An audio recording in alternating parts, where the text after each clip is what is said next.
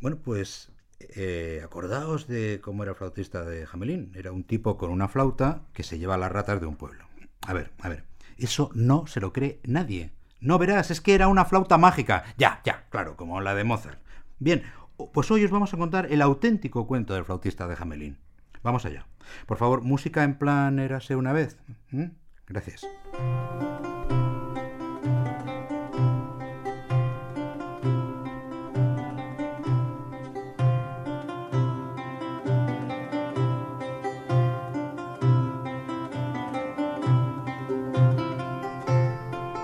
Érase una vez, hace mucho tiempo, un flautista que iba de pueblo en pueblo tocando música para ganarse la vida. El flautista se llamaba Hans Kiskerk Weizpuke, y claro, con este nombre todo el mundo le llamaba flautista o Hans a secas. Hans Kiskerk Weizpuke no era de Jamelín, ni mucho menos. Había llegado a la ciudad huyendo de otro pueblo donde había tenido unos problemillas que no es el momento de comentar. Es que Kisker Weizpuke era buen músico, pero tenía mucha facilidad para meterse en líos. Chicas, dinero, chicas, dinero. Kisker mm, Hans había llegado al mesón de Hamelin con más hambre que vergüenza. De la primera tenía mucha y de la segunda poca. Y calculaba si tendría suficiente para pagar la sopa y las salchichas que le habían servido. En su vida de artista había pasado muchas veces por apuros como aquel. La puerta estaba lejos, el mesonero parecía ágil y él llevaba una pesada bolsa con sus instrumentos. No podía huir corriendo.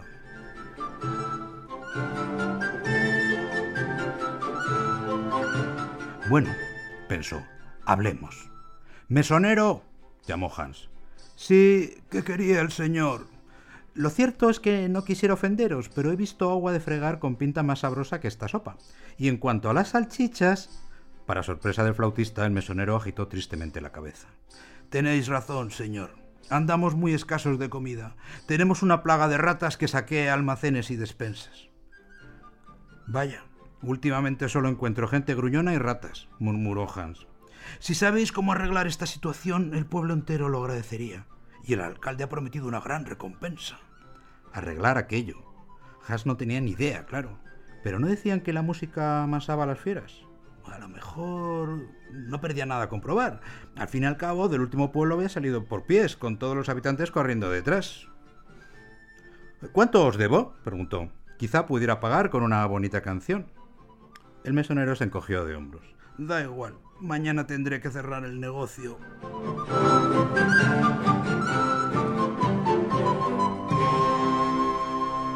Hans salió de allí pensando en los mesoneros que hacían sopas horribles y no les gustaba la música. Se dirigió al ayuntamiento para ver al alcalde. El alcalde era un tipo gordote al que la ropa le venía grande, lo que significaba que había sido mucho más gordo. Miró al flautista como si quisiera meterle en una cazuela con verduras para zampárselo. Señor alcalde, he oído que tenéis un problema con las ratas. Yo, Hans Kisker Baripuke, puedo solucionarlo. Soy músico y no hay boda, fiesta o celebración que yo no haya alegrado. Soy el perejil de todas las salsas. ¿Salsa decís? preguntó el alcalde relamiéndose. Sí, sí, eh, bueno, sí. Mi música es tan maravillosa que no es raro que todo el mundo vaya detrás de mí. Lo que no dijo Hans es que la gente le seguía con palos y había tenido que esquivar a más de un zapato viejo arrojado a su cabeza. ¿Y cómo realizaréis ese milagro, si se puede saber? preguntó el alcalde mis instrumentos musicales están dotados de una rara cualidad y en consonancia... El alcalde puso cara de no entender. ¿Cómo, cómo decís? Hans abrió su bolsa y sacó una flauta. Mirad, esto es una flauta dulce que... ¿Dulce? El alcalde le arrebató la flauta y empezó a chupetearla como si fuera un caramelo. ¡Eh! ¡Sabe a madera! Pues claro que sabe a madera. Es de madera. Asombrado, Hans sacó otro instrumento hecho de muchas cañas unidas. Y esto esto es una flauta de pan y pan. Y el alcalde le dio un mordisco que por poco se lleva un dedo de Hans. ¡Mis dientes! Señor alcalde, no es de pan, se llama así. Os aseguro que ninguna de mis flautas se puede comer.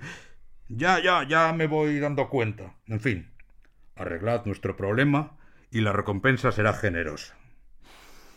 Hans salió a la calle y se puso en medio de la plaza. Y ahora es el momento de saber si suena la flauta por casualidad pensó Hans. Sacó su mejor flauta y se puso a tocar.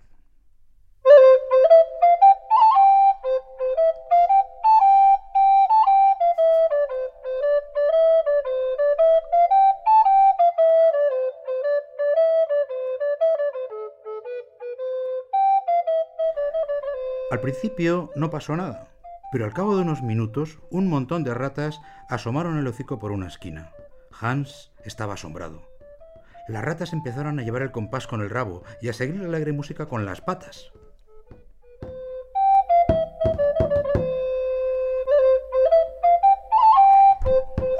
Estaba funcionando.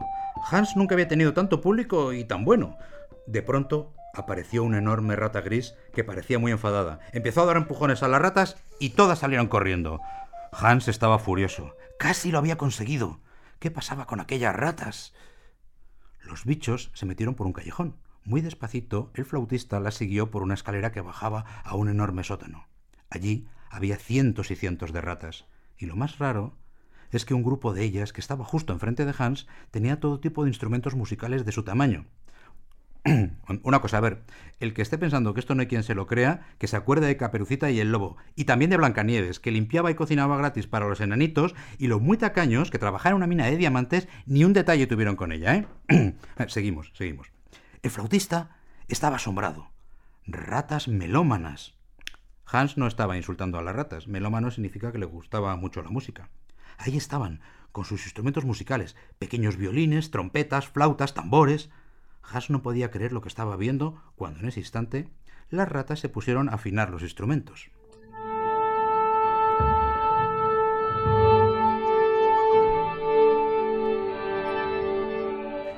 Lo de afinar es una cosa que hacen los músicos y que parece que se hayan vuelto majaretas. Un momento después apareció la rata gris, se inclinó ante las demás, cogió un palito que se llama batuta, lo movió como si fuera un mago y la orquesta de ratas se puso a tocar.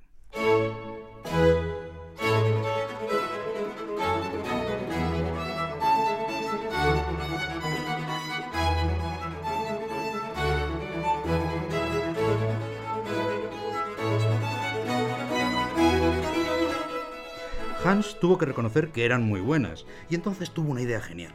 Salió de su rincón y le hizo gestos a la rata gris que significaban algo así como ¡Jo, chuli! ¿Puedo tocar con vosotras, por fin?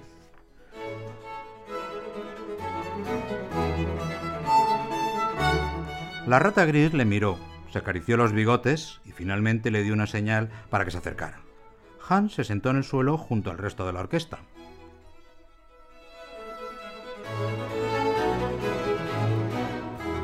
Entonces el flautista sacó un pequeño instrumento y se lo llevó a la boca. Hans lo llamaba arpa de boca, pero sonaba como dar saltos en un colchón viejo.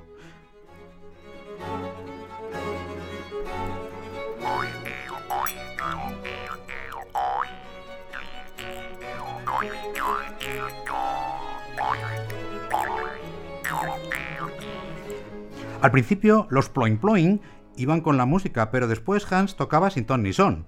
Las ratas músicos le miraban y la rata directora parecía a puntito de explotar. Para colmo, Hans gritaba ¡Yu! cada dos por tres.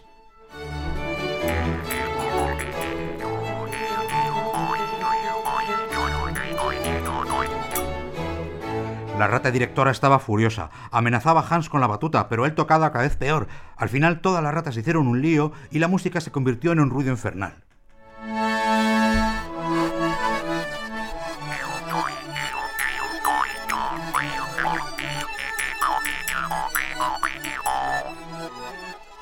Todas las ratas salieron corriendo por las calles con Hans persiguiéndolas tocando aquel trasto como si estuviera loco. Al cabo de un minuto no quedaba una rata en el pueblo.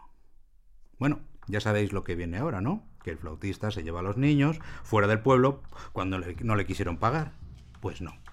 Hans era un cara dura, pero no un malvado. Nada de llevarse a los niños.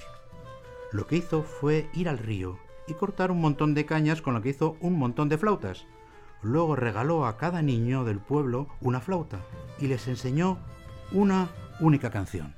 Solo una.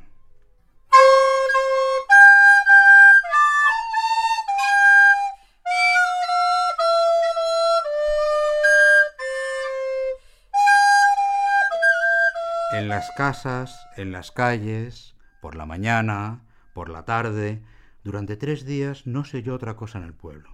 Al final, el alcalde desesperado mandó llamar a Hans. Arreglad esto, por favor. Preferimos las ratas, lo que sea, pero acabad con esta tortura. Muy bien. ¿Me pagaréis lo que me debéis? Y además abriréis una escuela de música para que yo dé clase a los niños, en un sitio aislado, no temáis. Mi sueldo podemos discutirlo ahora. Pero esto es un abuso. Hans abrió la ventana y por ella se coló la canción. Está bien, está bien, acepto todo, todo.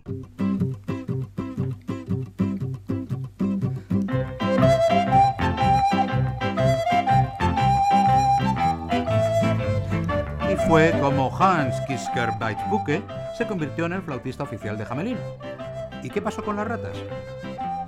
Cuentan que muchas viajaron lejos y acabaron en ciudades como Venecia, Salzburgo y Bonn, y que sus bisnietas y tataranietas acabaron como animales de compañía de gente como Vivaldi, Mozart y Beethoven, lo que explicaría muchas cosas. Y así acaba el flautista de Hamelin. De verdad de la buena que así ocurrieron las cosas, y si miento, que vengan las ratas y se coman el desayuno de Martín Llave.